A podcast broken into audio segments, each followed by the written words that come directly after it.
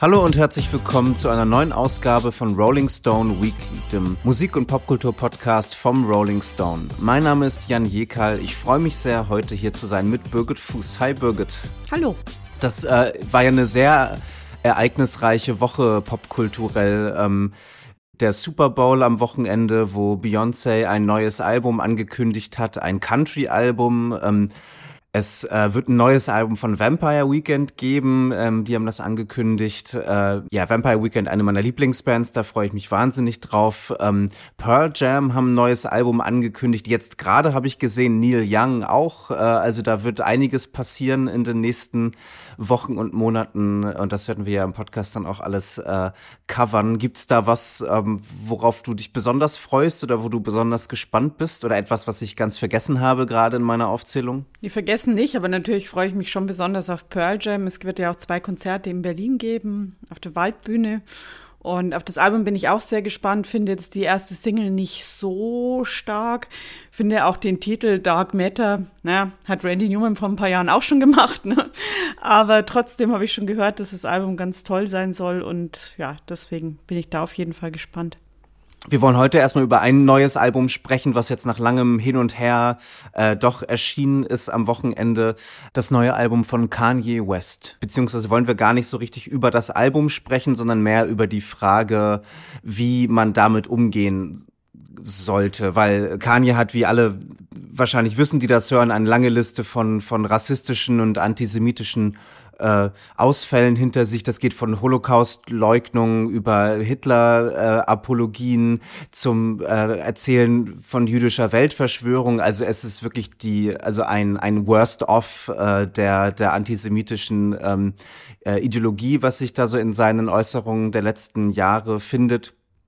Auch sein neues Album, äh, was er mit dem Rapper Ty Dollar Sign gemacht hat, Vultures One heißt es, hatte zuerst ein Coverdesign, das an eine Neonazi-Band angelehnt war. Das hat er jetzt geändert, das Coverdesign, aber man hat trotzdem nicht das Gefühl, dass da irgendwie Introspektion passiert auf diesem Album oder dass er sich irgendwie ja, entschuldigt oder so. Ganz im Gegenteil, es ist eher ein prahlerisches Bestätigen dieser Überzeugungen. Und das stellt uns als Musikjournalisten ja auch vor die Frage, wie wir, wie wir damit umgehen am besten. Und da fände ich interessant, Bürger, deine Meinung zu hören. Was denkst du, wie geht man am besten mit einem neuen Album von einem glühenden Antisemiten um? Das ist eine ganz schwierige Frage und ich muss zugeben, ich habe noch keine abschließende Antwort darauf, weil äh, also ein ganz großer Teil von mir sagt, ich möchte eigentlich überhaupt keine Werbung für diesen Mann machen und deswegen würde ich eigentlich am liebsten gar nicht über ihn reden. Was aber, wenn jemand halt so berühmt ist, einfach auch schwierig ist. Ähm, und ja, also was ich halt nur sagen kann, ich kann schon langsam auch nicht mehr verstehen, warum Leute das noch hören können und offensichtlich sagen, okay, das ist so toller Hip-Hop, dass ich alles andere, was dieser Typ macht, dafür wegschieben kann. Denn es ist ja auch in den Texten. Auch in den Texten singt er einmal, ich bin bipolar, ich bin antisemitisch, ich bin immer noch der König. Also Entschuldigung, aber da hört es bei mir wirklich auf. Da muss ich wirklich sagen, so ein Zeug will ich mir nicht anhören und finde ich auch, ja, ich finde es auch, es auch ganz schwierig, darüber zu schreiben und dann zu sagen, ja, ist aber ein toller Rapper, ja. Also mir kommt es schon auf die Inhalte an und ich kann das nicht schwer ertragen, sage ich mal so. Du hast total recht, dass also es durch durchtränkt wirklich den Inhalt des Albums und äh, und und die Texte und es ist schwer sich äh, davon zu lösen, wie wie ich finde, dass die Trennung äh, der Kunst vom Künstler eigentlich immer irgendwie unmöglich ist. Also das ist meine, meine sozusagen persönliche Meinung, aber ich, ich wüsste nicht, wie das gehen sollte, Kunst vom Künstler trennen und, äh, und das ist auch irgendwie mein Verständnis von, von Kunst sozusagen, dass es der Ausdruck eines Geistes ist und einer, eines Menschen ist und, und das, und das also eine ästhetische Erfahrung auch immer daher kommt, dass ein Mensch etwas für andere Menschen macht sozusagen und dann ähm, diese Trennung ähm, finde ich jetzt un unmöglich vorzunehmen eigentlich, zumal sie ja auch materiell einfach da ist. Ne? Also wenn jemand Kanyes Album kauft, dann verdient Kanye daran so. Also da, da ist die Kunst auch nicht vom Künstler zu trennen sozusagen. Ähm, ja, ich habe da vielleicht ein bisschen anderen, also eine andere Geschichte zu. Also ich würde vermuten, dass Kanye niemand ist, der dir jetzt irgendwie so viel bedeutet hätte unbedingt, äh, äh, auch also schon vor seinen äh, vor, vor seiner Wendung zum zum Bösen sozusagen.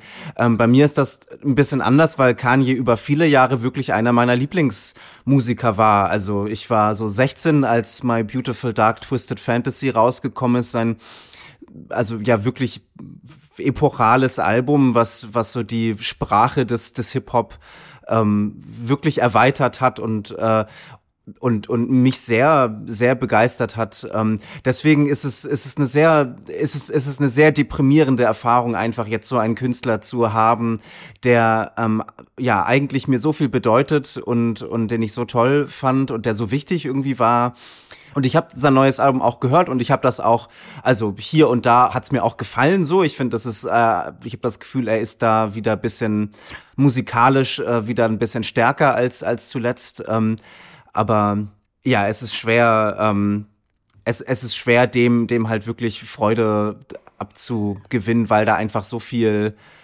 so viel Ballast dran hängt. Und man hat ja an keinem Punkt das Gefühl, irgendwie, ja, gibt es da jetzt ähm, ein Zurückrudern oder ein, ein aufrichtiges irgendwie konfrontieren oder so, ne? Ja, im Gegenteil. Also es ist ja auch die Art, wie er gerade mit seiner neuen Frau auftritt. Darüber wollen wir mm. vielleicht besser gar nicht reden. Also es ist wirklich eigentlich alles schrecklich. Und dennoch verstehe ich auch äh, dein Gefühl sehr gut, dass man natürlich total traurig und enttäuscht ist, wenn man jemanden mal sehr gern mochte und dass man den auch, und das finde ich eigentlich auch richtig, dass man vielleicht versucht, ja, jemandem zu sagen, ja, vielleicht war es auch ein Fehler, vielleicht sieht das irgendwann ein. Und ich finde, wenn jemand zum Beispiel was einsieht, dann sollte man durchaus auch dann nachsichtig sein oder auch Leuten vergeben können, Menschen ihre Fehler einsehen. Aber da ist ja null Einsicht, das geht ja einfach immer so weiter und er findet sich selbst darin ja noch toll. Und dieser gewisse Größenwahn, denke ich, war schon von Anfang an bei ihm angelegt. Möglicherweise ist er auch wirklich krank, nur so wie wir keinen kranken US-Präsidenten wollen, will ich eben auch keinen kranken Superstar. Also das ist einfach nicht schön, was er macht. Und ja, ich kann es nachvollziehen, weil ich ja zum Beispiel auch, sag ich mal, ein großer Fan war, bin, es fällt mir auch schwer, das zu sagen, von Morrissey oder von Van Morrison, die ja auch auf unterschiedliche Weise auch in schwierige Richtungen abgedriftet sind, Morrissey noch viel mehr. Es ist immer traurig, sowas miterleben zu müssen. Ja, ich finde das bei Kanye auch, also auch ganz interessant, wer da sich von ihm distanziert und wer nicht oder wie das auch institutionell sozusagen passiert. Also dass er ja, äh, also er hatte ja eine eine sehr äh, lukrative, einen sehr lukrativen Deal mit Adidas. Der wurde ja gecancelt nach ähm, besonders äh, äh, antisemitischen Äußerungen vor zwei Jahren ungefähr, glaube ich. Ähm, er hat ja auch kein Label mehr und äh, und hat das jetzt selbst rausgebracht, sein neues Album. So künstlerisch scheint er immer noch ziemlich gut vernetzt zu sein. Also wenn man sich so seine Credits anschaut, ähm, natürlich weiß man jetzt auch nicht unbedingt, wie, wie lang diese Lieder jetzt schon lagen zum Teil, aber das ist eine sehr hochkarätige Riege an, an Männern, also ausschließlich Männern, mit denen er da gearbeitet hat. Äh, James Blake zum Beispiel, der britische äh, Star-Produzent und, und Soul-Musiker, ähm, hat, hat, äh, hat einen Producer-Credit. Mike Dean, der jahrelange äh, Produzent von ihm, ist immer noch dabei. No ID. JPEG Mafia, sehr hochkarätig, auch die anderen Rapper, Travis Scott, Playboy Carti, also man hat nicht das Gefühl, dass er da jetzt irgendwie so eine, eine Persona non grata irgendwie ist. Ähm, also es gibt sicherlich Leute, die sich, die sich von ihm distanziert haben ähm, und, und die das vielleicht auch jetzt eher unter der Hand getan haben, als das jetzt irgendwie öffentlich äh, zu äußern oder so. Es gibt ja einen Mann, der sich sehr ähm, deutlich und öffentlich geäußert hat, nämlich Ozzy Osbourne. Ja. Und das ist doch auch mal schön, dass jemand mal so direkt sagt, nee, ich möchte das nicht und ich möchte mit dem Typ nichts zu tun haben. Der ist ein Antisemit und hat, ich glaube, er sagt, Millionen von Menschen äh, verletzt und das geht nicht. Du darfst von mir nichts benutzen und ich weiß jetzt auch nicht, wie die Verträge aussehen. Du hast recht, vielleicht ist es bei manchen auch schon länger her, dass sie da ihre Zustimmung gegeben haben. Aber ich finde schon, ähm, man kann sich immer distanzieren und ja, von so Leuten wie James Blake oder so finde ich das schon auch ein bisschen schade, muss ich sagen, weil ich gehöre jetzt nicht zu den Leuten, die sagen, äh, Kanye West darf keine Platten mehr rausbringen. Ich finde, natürlich darf er das. Aber ich würde mir halt überlegen, will ich mit so jemandem zusammenarbeiten und auch eben will ich so eine Musik wirklich hören von so einem Menschen, wenn ich weiß, was da für eine Geisteshaltung dahinter steht.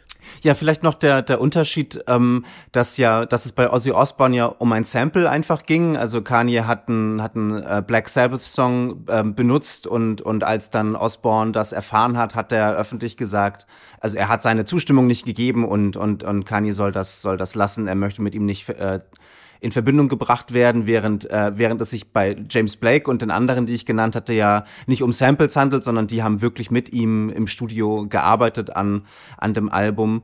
Ähm, ja, du sagst, äh, das solle nicht verboten werden und das, das sehe ich auch genauso. Also ich, ich finde auch, äh, das sollte nicht verboten werden und ich finde es auch richtig, ähm, das zu musikjournalistisch zu begleiten, so, also weil er einfach so eine zentrale Figur der letzten 20 Jahre ist und das ist ja auch so in der Chronistenpflicht äh, des, also des Musikjournalismus dann halt eben auch da ähm, sich zu verhalten und und das eben zu berichten oder auch zu besprechen. Also das, da haben ja verschiedene Leute verschiedene ähm, Wege gewählt. Also der Spiegel hat, hat eher so ein essayistisches Stück, äh, ähm, was dann auch eine Rezension war, aber auch eine Kontextualisierung, wo dann auch im, im, in der Titelzeile zumindest stand, dass, dass er in Bestform sei, dass Kanye in Bestform sei. Das fand ich auch eine, also interessante Wahl, Wortwahl, um es mal vorsichtig auszudrücken. Da hatte ich wirklich ein Problem mit dem anderen Wort, nämlich da stand ja Buhmann in Bestform. Ja. Und zu einem Buhmann wird man ja gemacht, aber niemand hat kann jetzt irgendwas gemacht, sondern er ist einfach ein Idiot aus eigenem Willen heraus. Ich finde, das ist ein großer Unterschied. Und deswegen hat mich das ein bisschen gestört und auch, dass es ja doch dann auch schon wieder so eine Art Empfehlung ist. Ne? Mm, ja, ja, das stimmt. Ja, es gab andere Besprechungen im Guardian zum Beispiel, also äh, die fand ich sehr gut. Ähm, das also kann man überhaupt nicht als Empfehlung äh, äh, verstehen, also ein, ein Verriss. Ähm, ich hatte gesehen, dass The Needle Drop, der, der YouTube ähm, ähm, Musikjournalist, den ich sehr mag, äh, der hat also das Album auch besprochen, äh, beziehungsweise auch nicht. Also der hat der hat ein Video, ein Video hochgeladen, das er einfach Unreviewable One genannt hat, ähm, wo er dann halt so zehn Minuten lang seine Gründe dargelegt hat, warum er das Album eigentlich nicht besprechen möchte. Hat er dann doch so ein bisschen äh, damit indirekt auch getan, weil es dann auch durchaus ästhetische Argumente gibt in diesem Video. Aber ähm, ich denke, das sind alles gute Arten, damit umzugehen und dann die Frage, äh, ob man das hören möchte oder nicht, das das ist halt eine Frage, die sich dann jedem individuell stellt. Das ist ja auch eine ganz alte Frage, muss man sagen. Die kennen wir ja schon seit, sag ich mal, Richard Wagner und zuletzt war es bei Rammstein wieder. Also das ist eben eine immer, immer wiederkehrende Frage, die jeder nur für sich selbst beantworten kann. Ja, eine, eine andere, auch sehr subjektive Frage ist, wie sehr so andere Werke des gleichen Künstlers dadurch irgendwie mit vergiftet werden. Das muss ich sagen, ist jetzt bei mir also da, da hängt natürlich einfach dann auch zu viel Erinnerung und zu viel persönliche Bedeutung dran. Aber wenn ich mir halt jetzt so Kanyes Geschichte oder, oder Diskografie anschaue und ich habe dann eben auch festgestellt, dass sein neues Album genau 20 Jahre auf den Tag, genau 20 Jahre nach seinem Debüt rausgekommen ist, The College Dropout. Ähm, und und wenn man sich das doch mal vor Augen führt, also das ist wirklich, es ist wirklich, wirklich schade, welche Entwicklung er genommen hat. Sicher war da schon vieles angelegt, so der Größenwahn, die Manie, die hat sich damals noch dann in erstaunliche Kreativität geäußert und, und jetzt ist diese manische Energie eher in, in so Verschwörungserzählungen. Ähm, aber ja, diese Alben werde ich weiter, weiter hören und die werden mir auch weiter Freude bringen. Ähm, auch, ja, auch wenn irgendwie eine dunkle Wolke dann schon jetzt über diesen Alben hängt, die, ähm, die auch nicht wegzu, wegzureden ist. Kommen wir nun zum Album der Woche, dem neuen Album von Idols. Tank heißt es. Idols sind eine britische Sie möchten sich selbst nicht als Punkband äh, verstanden wissen. Ich finde, Punk ist trotzdem der beste Begriff eigentlich. Also man hat das Gefühl, dass so mehr als 40 Jahre Hardcore, Post-Punk-Geschichte sich in ihrer Musik wiederfindet. Es ist ein sehr aggressiver Sound, ein sehr äh, sarkastischer, energischer, ähm, häufig politischer Sound. Ähm, eine wütende Reaktion auf eine, auf eine ungerechte Welt. Äh, aber hinter der Wut und hinter dem Sarkasmus verbergen sich dann auch immer sehr aufrichtige Gefühle der Verletzlichkeit, der, der Solidarität, der Wärme. Ähm, das Debütalbum der Band heißt Brutalism von 2017 den Mainstream-Erfolg, würde ich sagen, hatten sie mit ihrem zweiten Album Joy as an Act of Resistance von 2018 immer sehr, sehr gut produzierte Platten so. Also das merkt man wirklich, dass es dieser Band wichtig ist, einen, einen klaren, äh, wuchtigen, kraftvollen Sound zu haben, der aber auch jetzt nicht, nicht so anbiedernd ist oder, oder so, oder so, ähm, so glatt gebügelt wäre. Ähm, sie haben seit äh, 2020 arbeiten sie auch mit äh, Kenny Beats zusammen, dem Hip-Hop-Produzenten, also eine ganz interessante Verbindung, dass dann so eine Punk-Band äh, einen Hip-Hop-Produzenten engagiert hat. Auch das neue Album Tank äh, hat absolute All-Star-Produzenten, ähm, Kenny Beats wieder dabei, äh, Nigel Godrich, äh, den man als Radiohead-Produzenten kennt, äh, hat mitproduziert und äh, Mark Bowen von der Band selbst, ähm, die haben das Album produziert, also sehr, sehr hochkarätig besetzt.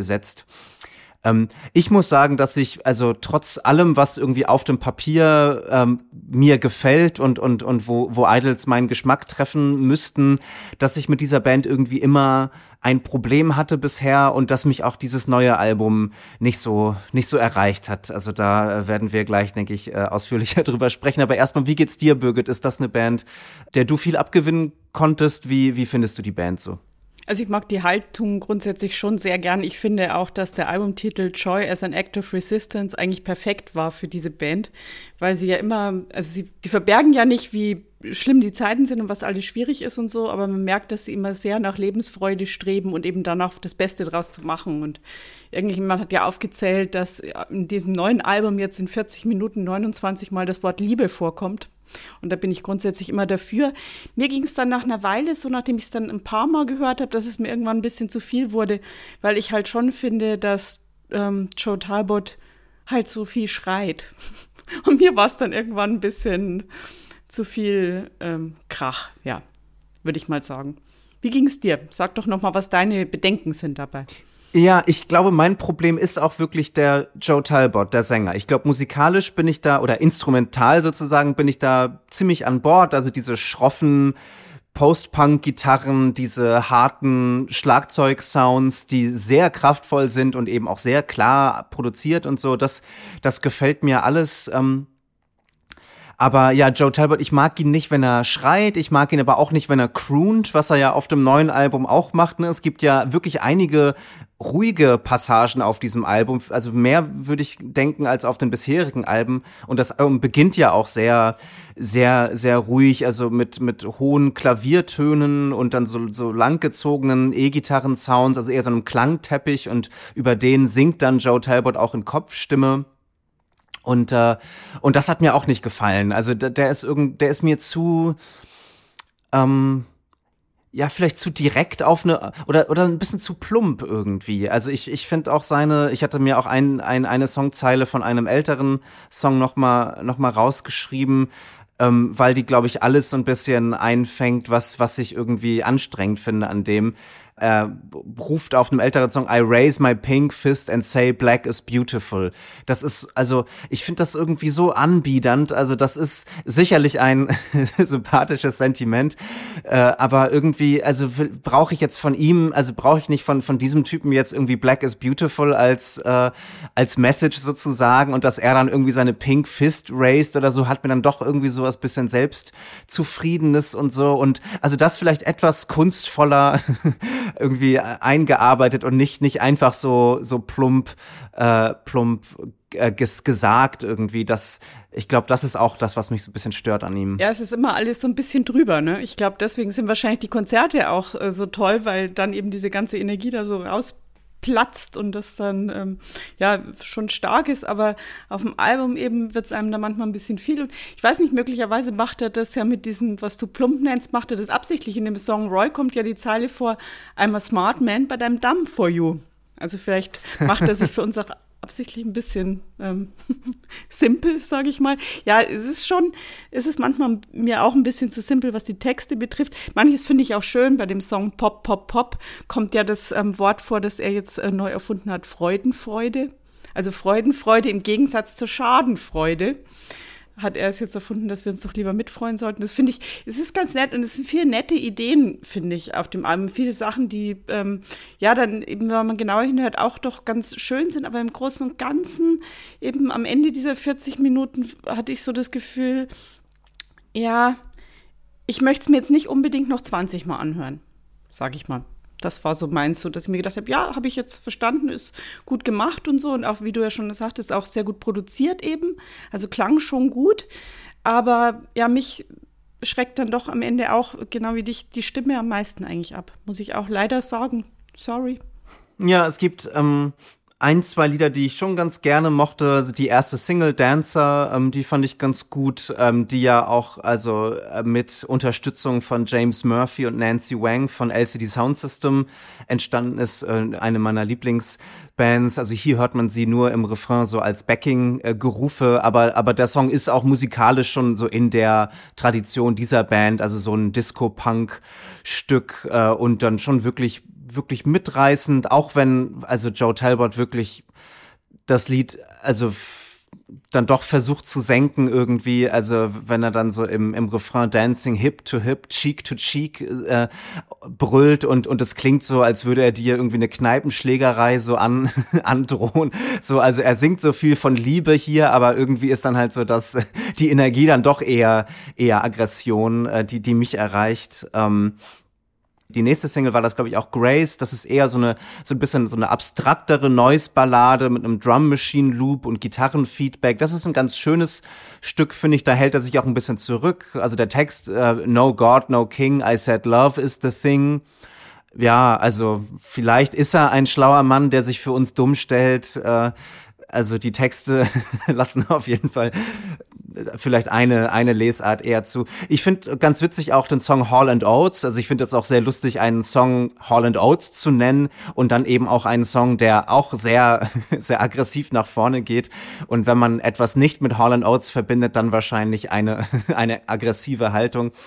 Aber er, Joe Talbot, äh, äh, brüllt da halt, it feels like Hall Oates is playing from above every time he shows me love. Das ist ja eine ganz süße Zeile. Ähm, und, und auch, dass es halt eben so queere Songs sind, ne? Das ist sicherlich auch was, was die Band äh, auszeichnet. Also was man, was man in diesem Genre vielleicht äh, zumindest nicht so in dieser ähm, mit bei einer bei einer Band mit dieser Reichweite bisher so gehört hätte, dass dass man dass man diese Post-Punk, Hardcore-Punk-Stücke hört und dass es dann eben auch so eindeutig ähm, ja queere äh, Gefühle sind, die da ähm, ausgedrückt werden. Ja, und ich glaube, genau diese ähm, Unterschiedlichkeit, diese sehr verschiedenen Pole, die eben auch zustande kommen durch ähm, Joe Talbot und Mark Bowen, ähm, das ist wahrscheinlich genau das, was eben so viele Leute auch mögen, was ja auch stark ist, was eben anders ist als bei anderen Bands. Ich finde nur, es findet eben nicht immer so richtig ähm, gut zusammen. Also irgendwie wird kein, finde ich, so richtig ähm, rundes Album draus. Aber es, es, sind schon viele interessante Aspekte einfach an der Band. Und ich kann schon verstehen, warum die so erfolgreich sind. Und ich finde auch immer, also mir ist sehr viel lieber, wenn so eine Band erfolgreich ist, bei der man merkt, dass sie auch einfach sehr viel Herz hat und sehr viel ähm, Gutes will sozusagen und eine positive Energie hat. Also ich finde, trotz allem, auch wenn er eben so schreit manchmal, was mich ja auch ein bisschen nervt und eben es manchmal ein bisschen anstrengend ist, finde ich schon, also ich spüre da schon vor allem positive Energie. Energie. Und das, das mag ich dann wiederum auch. Ich habe sie auch also schon mal live, also auf einem Festival gesehen. Ich war jetzt nicht so Teil der der Action jetzt so ganz äh, ganz vorne in der Mitte mit dabei oder so, aber habe das dann schon auch also auch beobachtet, was das für eine Energie auf der Bühne ist und wie sich diese Energie dann eben auch äh, also auf die Leute überträgt und und und es war eine Festivalshow, wo, wo wo sicherlich auch viele Leute da waren, die da zum ersten Mal von dieser Band gehört haben oder zum ersten Mal irgendwie in Kontakt mit ihr gekommen sind und dann gleich gleich mitgerissen wurden. So ähm, ja, das ist äh, das ist absolut das sind schon gute Leute, so da bin ich mir auch ganz sicher und ich, ich finde es auch, ich finde es auch grundsätzlich schön, dass eine Band, die das macht, was, also musikalisch das macht, was, was die machen, ähm, dass das so eine so eine Reichweite dann bekommt. Ähm, ja, wie es manchmal so ist, äh, sind es sind es manchmal ganz ganz irgendwie äh, subjektive Dinge, ähm, äh, ob man ob man sich mit mit der äh, Ausstrahlung oder so von jemandem verbinden kann oder da abgeholt wird oder nicht. Und, und, und mir geht es so, also so, so vieles mir gefällt an dieser Band und so sehr ich das dann auch irgendwie äh, respektieren kann oder auch teilweise wirklich gut finde, was, was so da instrumental passiert. Ähm, ja, ich komme über diesen Joe Talbot einfach nicht, einfach nicht hinweg. Und äh, ich glaube, Idols und ich, das, das wird nichts mehr. Ich musste jetzt gerade, als du es ähm, gesagt hast, dran denken, wie ich äh, das erste Mal Guns N' Roses gehört habe und damals dachte, oh, das ist ja Wahnsinn, diese Stimme von Axel Rose, das ist ja sensationell und es hat mich gleich so berührt. Und ähm, ein Freund von mir dann sagte, der klingt ja wie eine Ziege in der Mikrowelle. und ja, so unterschiedlich ist das eben, wie man die Sachen wahrnimmt. Ne? Das ist ja auch das Schöne an Musik. Wie viele Sterne gibst du der Idols-Platte? Ich gebe den, trotz all der Bedenken, die ich jetzt gerade schon hatte, äh, dreieinhalb.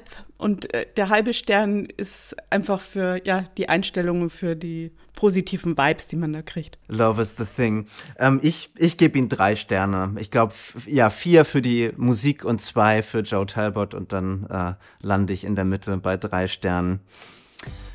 Ja, schreibt uns gerne, wenn ihr das anders seht. Äh, äh, werden ja sicherlich einige von euch anders sehen. Idols sind ja eine der, der beliebtesten Rockbands der, der letzten Jahre, der, der neuen Rockbands der letzten Jahre. Ähm, info at janjekal.de oder bei Twitter oder bei Insta, da heiße ich Jan Jekal, könnt ihr mir gerne schreiben. Ich bin gespannt von euch zu hören. Wir werden äh, die Songs, die uns am besten gefallen vom Idols Album in die Playlist Rolling Stone Weekly auf Spotify aufnehmen. Nächste Woche kehrt Mike zurück und wir sprechen über das neue Album von MGMT. Da freue ich mich schon sehr drauf. Ähm, ja, bis dahin erstmal vielen Dank, Birgit, dass du hier warst und bis nächste Woche. Ja, vielen Dank.